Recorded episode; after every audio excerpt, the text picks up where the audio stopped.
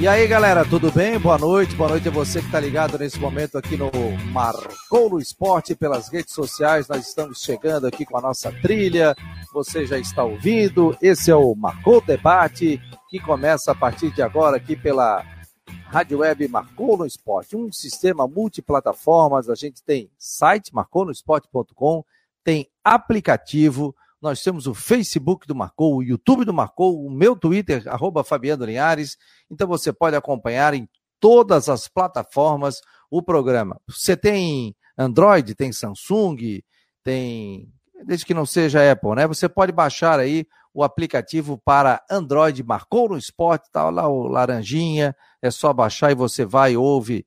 Eu dormindo do lado da patroa, bota um fonezinho, fica ouvindo tranquilamente o Marcou no Esporte Debate, já tem gente chegando por aqui, o Charles Barros já está dando boa noite, você pode dar o seu boa noite aqui pelo Facebook. Muito obrigado pela presença, compartilhe, curta também o programa. Nós vamos receber hoje o Francisco de Assis, presidente do Conselho Deliberativo do Figueirense. Nesse momento, estamos recebendo aqui o Fábio Machado, que está ao meu lado, vai me ajudar a fazer o programa. E já vamos, em instantes aqui, colocar, já está se posicionando, o Francisco de Assis, o presidente do Conselho Deliberativo. Fábio, boa noite, tudo bem? Boa noite, Fabiano, boa noite, internautas, né? Galera que está acompanhando o programa aí. Vamos bater um papo aqui, desejar boa noite lá na Lagoa, pô, com uma foto bonita, um quadro maravilhoso. Da Igreja da Lagoa, lá atrás, ó. Igrejinha da Lagoa. É. Filho, tudo bem, presidente? Na, na, verdade, nós estamos na costa. Tudo bem, Fabiano? Tudo bem, Fábio? Boa noite. Boa, Boa noite, noite presidente. Todos. Na verdade, eu estou é na costa da lagoa e isso faz com que o sinal não seja assim 100%, mas acho que dá para quebrar o galho. Pelo menos para a gente é. bater um papinho rápido é possível. Tá tranquilo, tá tranquilo. O senhor me avisou que, que, tinha essa questão, como é programa de internet também. Estamos ao vivo pelo site marconosport.com, pelo aplicativo. Estamos também pelo Facebook, YouTube e também Twitter em várias plataformas. Seja muito bem-vindo pessoal que está chegando aqui, o Paulo Rosa, o Chico Campos, o Washington é, também por aqui. Então tem muita gente participando. Obrigado pela presença. Você pode fazer sua pergunta também para o presidente do conselho. Presidente, reunião ontem no Conselho Deliberativo, né? Ah, as contas foram apresentadas. Chega a preocupar esse momento que vive o Figueirense, presidente? Que, qual é o raio-x que o senhor passa para o torcedor? Bom, na verdade, a preocupação ela existe desde o ano passado, né? já vem há algum tempo. A situação que nós encontramos quando reassumimos o clube era de estarrecer, não tanto por questões de dívida, que é muito alta, mas pela desorganização. Havia uma, uma dificuldade enorme de se buscar elementos para poder dar continuidade ao trabalho. Inclusive, esse balanço que foi uh, concluído e apresentado ontem, ele, na verdade, para ser elaborado, foi, foi preciso um trabalho árduo na busca de elementos, de uh, documentos fiscais, de notas, de comprovantes, para que se pudesse fazer a contabilidade adequadamente. Então, a situação do Figueirense, quando nós assumimos, era muito grave, mas ela continua grave porque nós estamos falando de uma recuperação de algo que foi se construindo ao longo do tempo, mas nos últimos dois anos teve assim um agravamento enorme, né? É, Para se ter ideia, em dois anos a, a, dívida do Figueirense duplicou. Então nós temos aí um, a, a diretoria que assumiu agora dia 2 de março, tem um trabalho árduo pela frente Havia uma expectativa de uma recuperação um pouco mais ágil, mas evidentemente que a pandemia veio comprometer esse cronograma. Uh, porque, querendo ou não, a gente sabe que futebol é paixão, futebol a gente se envolve por, amar, por amor ao clube, mas ele não deixa de ser hoje em dia um grande negócio. E em função disso, os, os, os volumes de recursos são substanciais, são muito elevados. E para isso também nós precisamos contar com investidores. Tanto que essa, essa, esse conceito de clube uh, de futebol como instituição não lucrativa, ele praticamente existe hoje no Brasil, só porque no resto, na Europa, nos Estados Unidos, isso já se transformou em empresa há muito tempo. E nem por isso eles deixam de ter a sua torcida que dá suporte ao clube e que viabiliza, inclusive, o clube como negócio.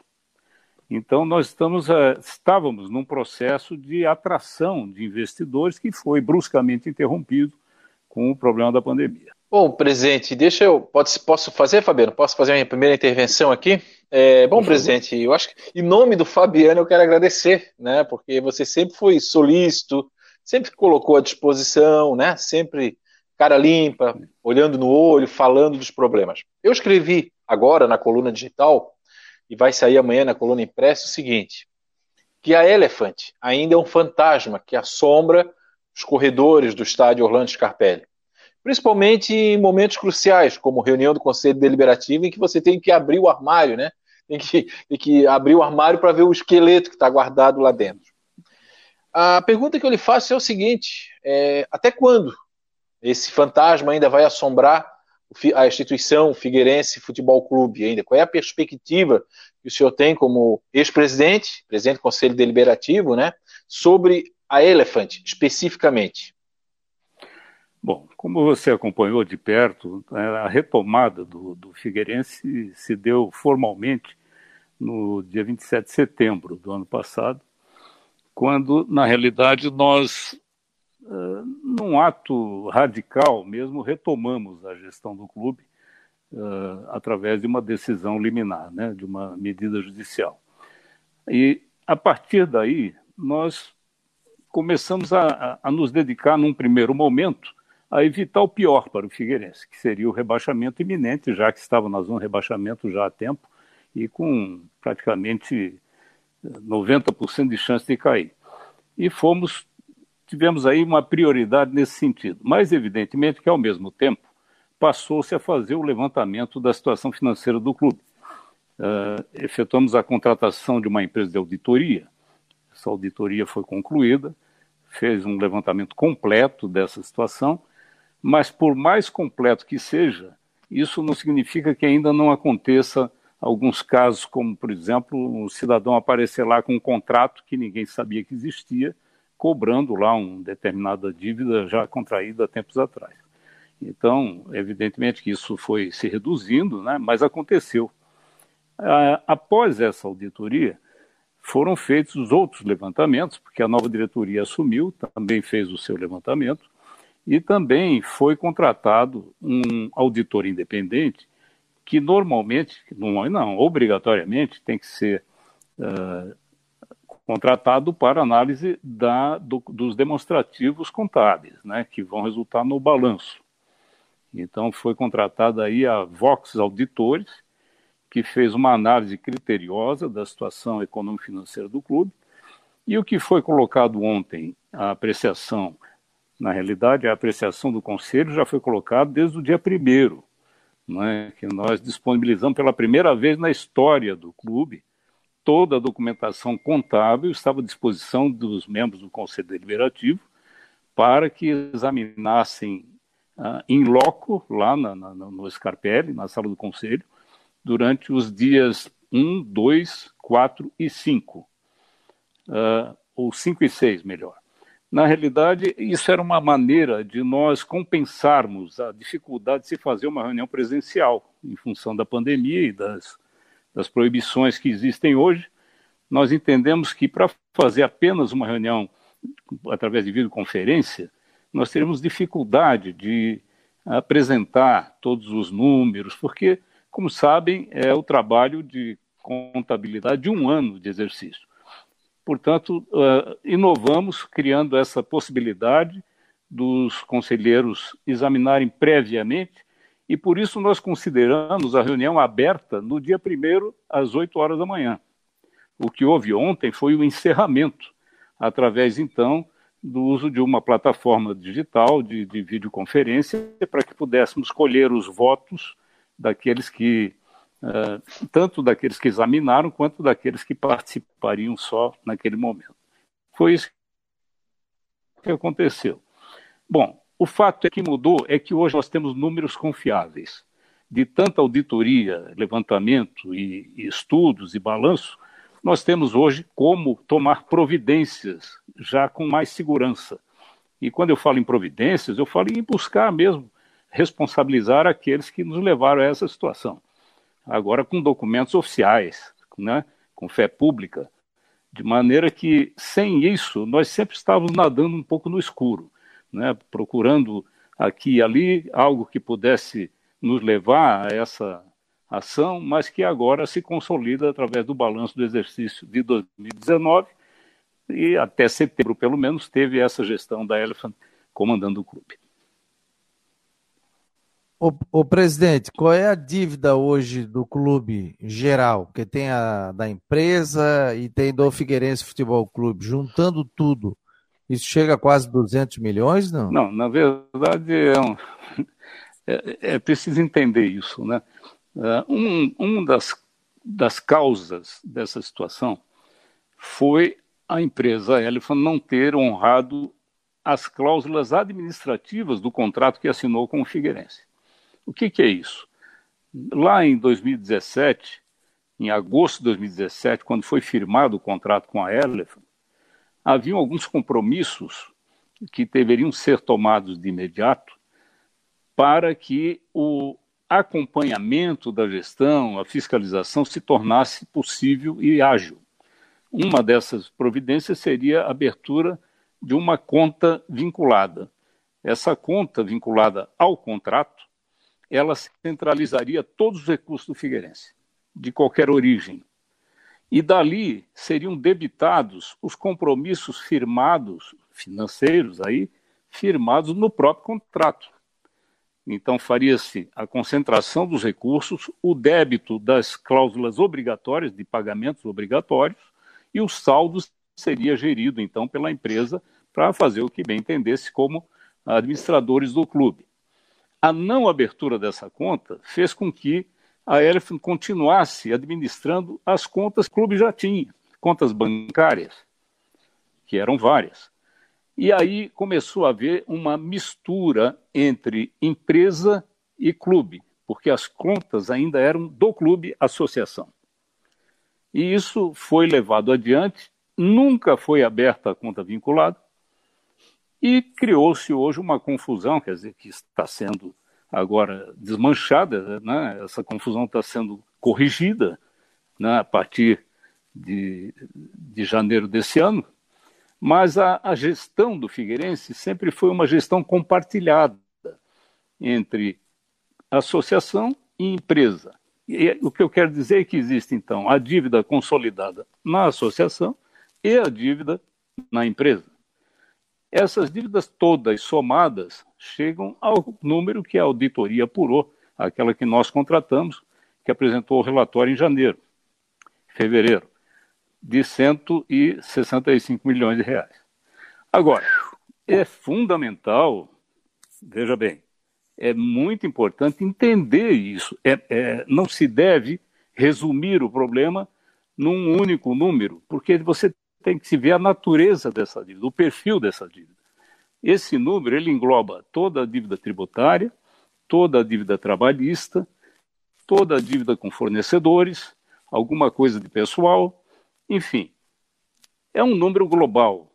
Agora, na medida que você começa a discutir e conhecer os detalhes desse número, você verifica o seguinte: o que é a dívida trabalhista? Existem situações já irreversíveis, consolidadas, que são as sentenças proferidas, e os pagamentos que são feitos parceladamente. Mas existe um número global para isso. Mas existem as situações onde o cidadão requereu alguma coisa na Justiça do Trabalho, mas cujo processo não se encerrou. O número que vai para a contabilidade é o número do pedido do cidadão, não o número resultado ou da sentença ou do acordo que se faz. De maneira que o sujeito, quando entra na Justiça do Trabalho, ele pede aquilo que ele imagina que tenha direito e nem sempre tem, não naquele montante. Então não é raro a pessoa pedir 100 e acertar por 50. Só o número que foi para a contabilidade foi de 100. Entendeu? Então, é, aí é, é, por isso que eu digo é perigoso nós resumirmos o problema do Figueirense em um número, porque a, tem toda uma peculiaridade daquelas situações que levaram a um número total provisório, que é esse que foi anunciado. A mesma coisa a questão tributária. O Figueirense, até 2017, participava do Profut. O Profut, como vocês sabem muito bem, é aquele programa de financiamento de dívidas tributárias que foi implementado pelo governo federal, facilitando os clubes o pagamento dos seus compromissos tributários, com juros subsidiados, com parcelamentos a longo prazo, com situações bastante favoráveis para isso. Como a Elephant parou de pagar as prestações, o Figueirense acabou sendo excluído do Profut. Aí o que, que ocorre? Vão buscar a origem da dívida e esse número, com correção, multas e tudo mais, passa a constituir, então, a dívida do Figueirense. Evidentemente que isso precisa ser rediscutido. Agora vocês estão acompanhando, tem todo um movimento para rever essa questão do Profut a nível nacional, e certamente que o Figueirense está atento a isso. A diretoria atual chegou a, a contratar, inclusive, empresa especializada em gestão de dívidas, para começar, então, um trabalho não só de renegociação, mas também de atração de investidores e de recursos que possam atender as necessidades imediatas do clube. Mas, enfim, jamais se pode resumir o problema num número, porque é um número fictício, embora ele seja resultado de um cálculo contábil. Não sei se me fiz entender. Sim, sim. É, o, número, o, número, o, número, tem o número real e o número negociável, né? O cara se deve 100 é, mil, ou seja, o cara deve 50, aí essa dívida vai caindo. Mas são dívidas aí que o senhor falou, presidente, que tem, tem questões trabalhistas aí, por exemplo, do Wilson, acho que até a época daquele do atacante lá, o que jogou na, na Série B do brasileiro, na Série A, o Júlio César, né? Que dívidas que, ah, já citadas e julgadas, né? Tem dívidas enormes, né? O que preocupa é essa questão do Profut, né? Que se tinha uma, um acerto com relação a isso e aí. Ah, são, são quase 200 essas que você está falando. São o quê? Quase 200, é isso? Exatamente, 200 ações. 200 Agora ações. nós tivemos um nós tivemos um ganho, se me permite. Nós tivemos uma, uma um lavramos um tento com a assinatura do ato trabalhista que aconteceu no início desse ano. Né? Vocês não devem ter acompanhado. Está em ah, dia, presidente? O que cons... Está em dia porque o pagamento é compulsório. Tem que estar, tá, né? Tem que estar, né? É, não, está em dia porque sim, esse, sim. esse, modelo só funciona sim, se sim, a prioridade for o pagamento do plano, do, Exato. do ato. Uhum. E isso vem, vem acontecendo mensalmente, sem problema. Vai lá, Fábio. Presidente, deixa eu só. É, nesse meu. Por exemplo, muitas vezes né, a gente tem a impressão de que quando a Elephant assumiu, o Figueirense não tinha dívida nenhuma, estava né? tudo equacionado, muito pelo contrário, justamente por ter dívidas, por, por apostar no novo plano de, de gerir o clube, clube empresa, é que o Figueirense acabou, enfim, se afundando mais ainda. Quando o senhor fala que tenta é, ver na justiça, reaver na justiça esse valor da Elephant, também não seria justo falar também, sem citar nomes aqui, mas de ex é, por exemplo, eu acho que há duas semanas ou três semanas teve o caso do Leandro Silva, lateral direito, Figueirense, que depois até passou pelo Havaí, né, do que veio do América Mineiro, que foi numa gestão anterior à Elefante. Então, assim, passa-se muitas vezes a percepção para o torcedor que tudo que está aí é Elefante. E né, eu sei do, do estrago que a Elefante fez, tanto que eu falei que é um fantasma que assombra. Como é que se administra isso, né? O passado antes-Elephant e pós-Elephant, por exemplo? É, em primeiro lugar, Fábio, é, é, fundamental a gente ter bem claro que quando se fala em buscar na justiça, evidentemente que não é uh, reaver esse ou deixar de pagar a dívida ou reaver esse recurso. O que existem são uh, problemas que podem gerar uma ação judicial que permita um ressarcimento, que é o caso de apropriação indébita, por exemplo. Como vocês devem saber, na época uh, eles chegaram a suprimir dinheiro da conta do Figueirense e levar embora. Não é? E tiveram uma série de, de, de contratos feitos uh, de uma maneira um pouco, uh, enfim, sigilosa, situações que podem ser discutidas judicialmente e revertidas em favor do Figueirense. Isso não quer dizer que não se vá pagar dívida trabalhista ou dívida tributária. Agora, não se pode resumir o problema dessa maneira. Agora, onde nós identificarmos malversação de recursos, má gestão, ou mesmo má fé, exatamente, aí nós certamente que temos que tomar a presidência Entendi. judicial. E, e, dependemos de um documento de fé pública para isso. Agora, Entendi. sem dúvida, você colocou muito bem, o problema não nasceu com a Elephant, mas logo no início desse programa, eu fiz referência de que em menos de dois anos a Elephant duplicou a dívida do Figueirense. Né? E aí dá para ter uma ideia de quanto era a dívida anterior. Se atualmente é 160, na verdade ela mais do que duplicou. Na época era 70 milhões. Em torno disso. Então, Agora, existe. Né? Como? Pode falar, pode falar, Fábio. Cor...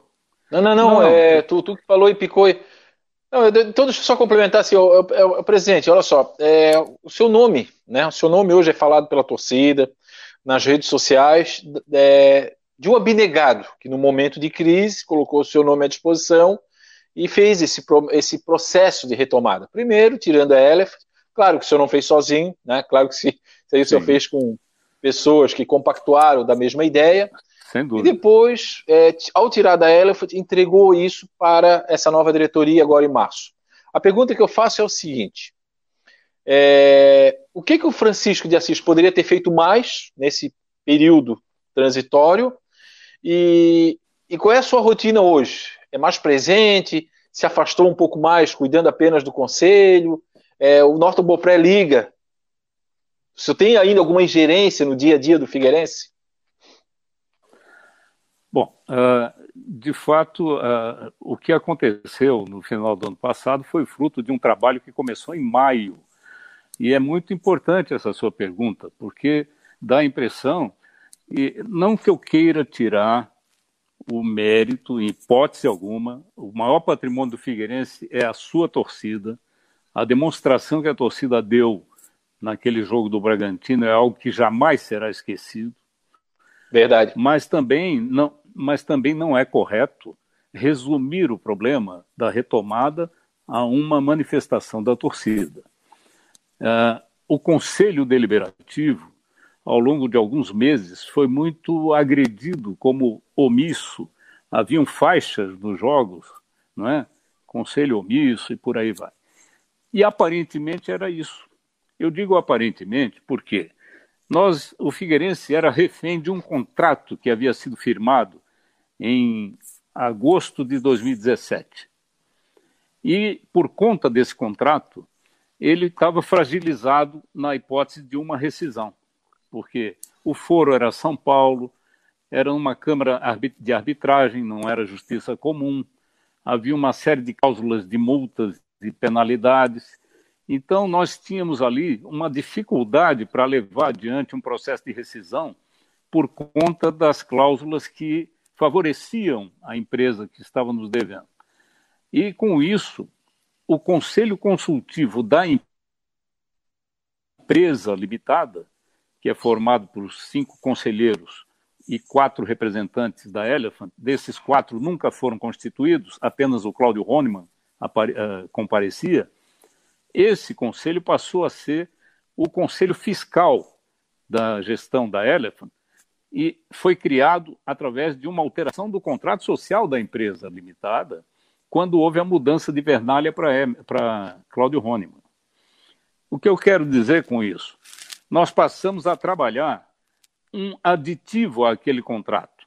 Eu estou agora chamando de aditivo, mas naquela época chamou termo de compromisso, que seria firmado com o, a Elephant, representada pelo Cláudio Honemann, criando uma possibilidade de investimentos pré-determinados, já quantificados em 19 milhões de reais, em parcelas mensais, com data para acontecer os depósitos, cláusulas de não atraso de nenhum salário do clube, tanto funcionários quanto jogadores, e com uma cláusula importante que, havendo alguma falta dessas, o contrato anterior estaria automaticamente rescindido. Ora, mas alguém pode dizer, mas vocês acreditavam que ele ia cumprir? Não. E, e descobrimos depois a estratégia, na verdade, que, no meu entendimento, seria dele conseguir empurrar um pouco adiante essa situação até encontrar a quem repassar o negócio. A intenção era vender o negócio. E ocorre que, como ele não conseguiu cumprir a primeira, o primeiro pagamento desse, desse cronograma, aí nós entramos na justiça aqui em Florianópolis, não em São Paulo, para já que não estava sendo cumprido aquele tema de compromisso que havia sido feito com esse objetivo, de nos dar maior segurança na hora de tomar uma atitude dessa natureza.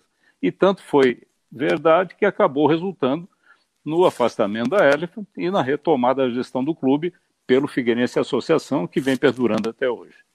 Por isso que, embora a torcida tenha se mobilizado, o WO não foi o motivo da rescisão. O WO na verdade, foi a gota d'água, mas o processo já havia, sido iniciado com a notificação da Elephant, realizada no mês de maio, pelo presidente, à época, Luiz Fernando Felipe, presidente da associação. E nós, na verdade, assumimos o clube como uma contingência pela renúncia do presidente por motivo de saúde.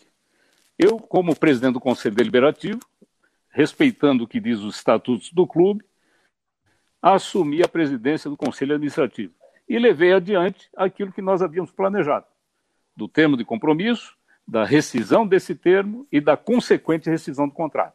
Agora, o presidente. aconteceu. O... E, pois não. E, e, a grande reclamação do torcedor, e tem gente aqui dizendo, inclusive, por exemplo, está aqui ó, o Gustavo, pergunta ao Chico Assis se o Conselho não tem culpa de nada do que aconteceu de 2017 até hoje porque esse contrato passou pelo Conselho Deliberativo, né? A, a, grande reclamação do torcedor nas redes sociais e que nos encontram é o seguinte: para você fixar um contrato com alguém, que o primeiro foi com o, o Vernalha e depois com o Cláudio Honigman, é, teve anuência do Conselho Deliberativo.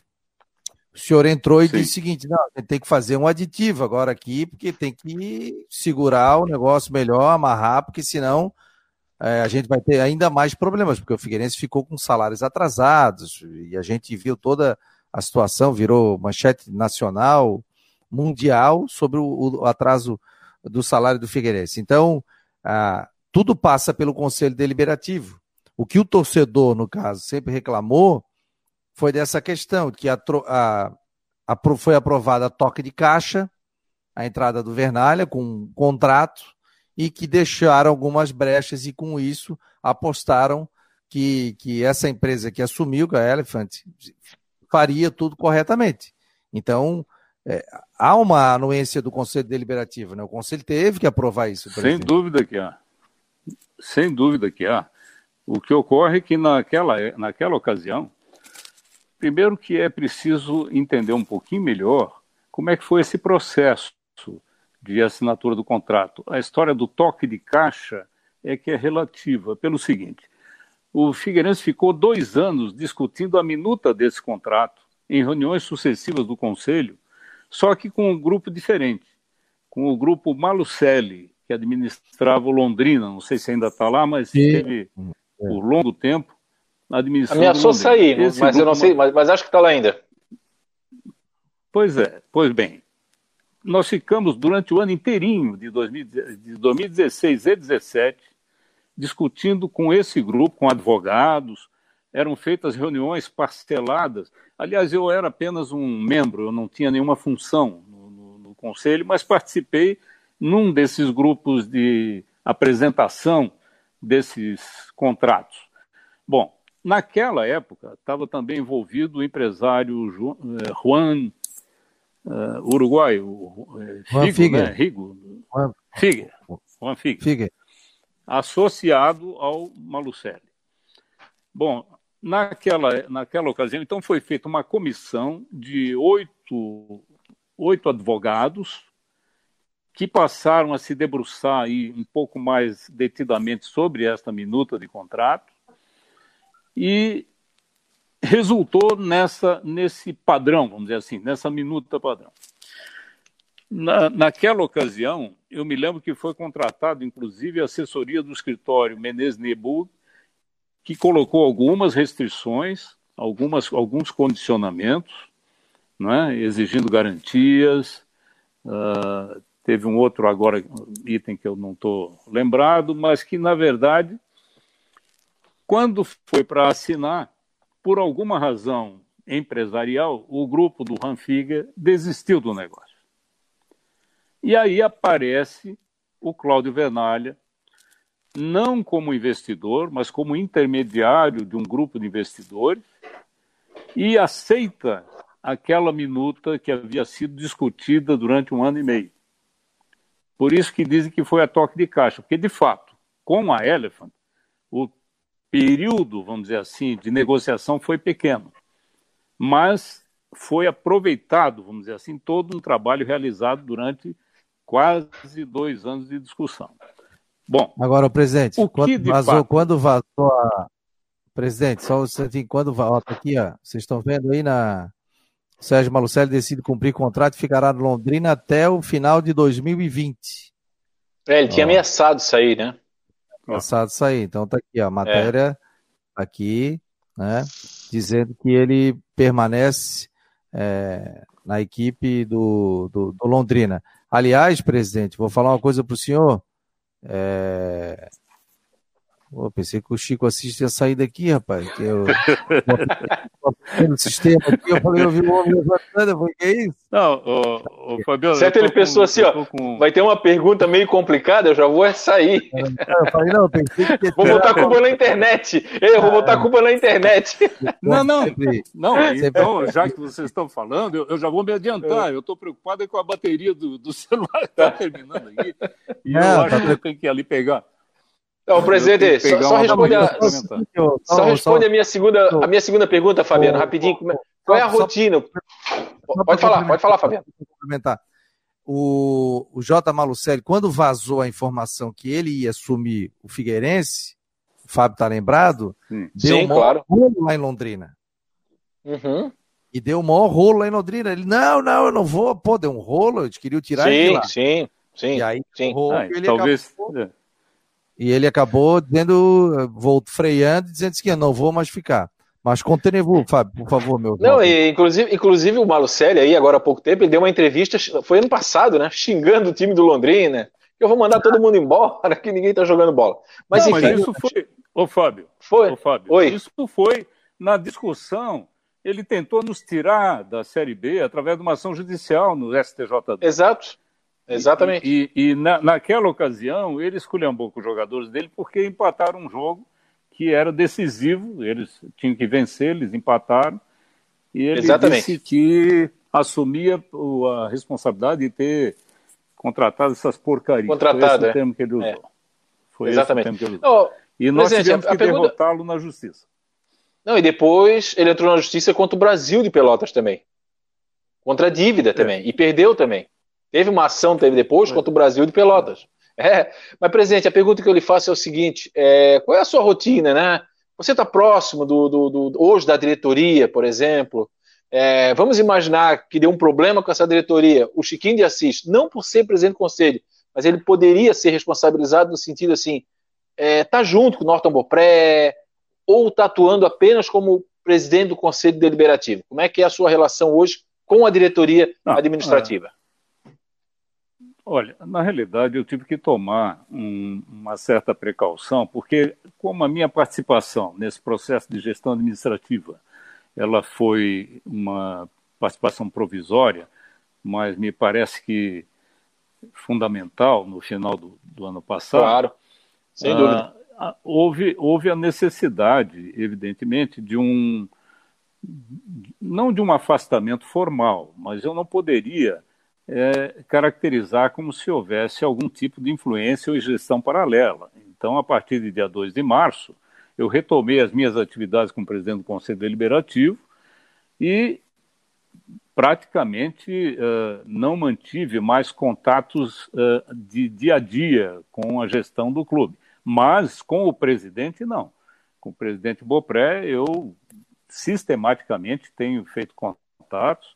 Na verdade, ele também tem tomado essa iniciativa e, evidentemente, sempre para discutir sobre questões específicas. Nós tivemos algumas reuniões já no início da gestão, até para que os assuntos que estavam em andamento pudessem ser transferidos. Né?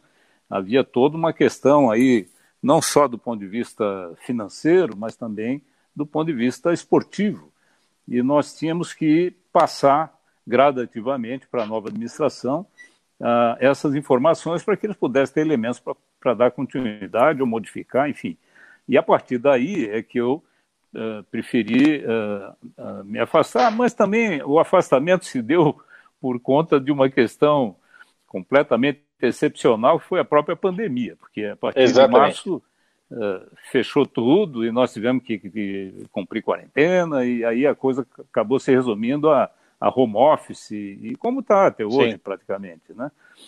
Mas eu tenho. Está nos planos, está nos seus planos pessoais um dia voltar a ser presidente do Figueirense? Não, não, não. Eu, eu na realidade a minha o meu compromisso com o clube, né, era com o conselho deliberativo, assumir a gestão administrativa como uma consequência disso, né? E uhum. agora retomei essa essa função na expectativa de que a gente possa, enfim, colaborar, mas no sentido de de colaboração efetiva com a atual diretoria. Né? Nós temos aí uma esperança, porque, na verdade, também é bom que se diga, essa diretoria ela não veio por acaso, né? houve quase que uma aclamação uh, das pessoas, torcedores e até boa parte do conselho, né? na expectativa de que o Paulo Pires Paraíso retornasse, e ele, naturalmente, é que incentivou a atual diretoria para que assumisse a gestão administrativa do clube. E por isso uh, nós também nos sentimos assim uh, responsáveis no sentido de dar apoio. Agora, evidentemente que o próprio estatuto determina até onde nós podemos chegar, né? A gestão mesmo é responsabilidade do conselho administrativo. O conselho deliberativo tem as suas competências e obrigações já previstas no estatuto e nós temos que respeitar isso também para que não haja nenhuma gestão paralela mas não tem nenhuma expectativa quanto à gestão administrativa. Apenas como torcedor e conselheiro, que, aliás, é, é fundamental numa, num momento como esse. Né? O Conselho, evidentemente, que nós temos que estar atentos para que essa situação não se repita nunca mais no Figueirense, né? que levou a esse caos. Né? A gente tem que ser um pouco mais rigoroso, mais atento. Uh, de fato, eu, eu acho que houve uma certa, um certo cochilo do, do Conselho Deliberativo, do qual eu fazia parte, se não como administrador, gestor ou presidente, mas eu era membro do Conselho Deliberativo, e nós meio que subestimamos, nós, ah, de boa fé, acreditamos em pessoas que não mereciam crédito. Foi isso que aconteceu de, na prática, nós fomos enganados.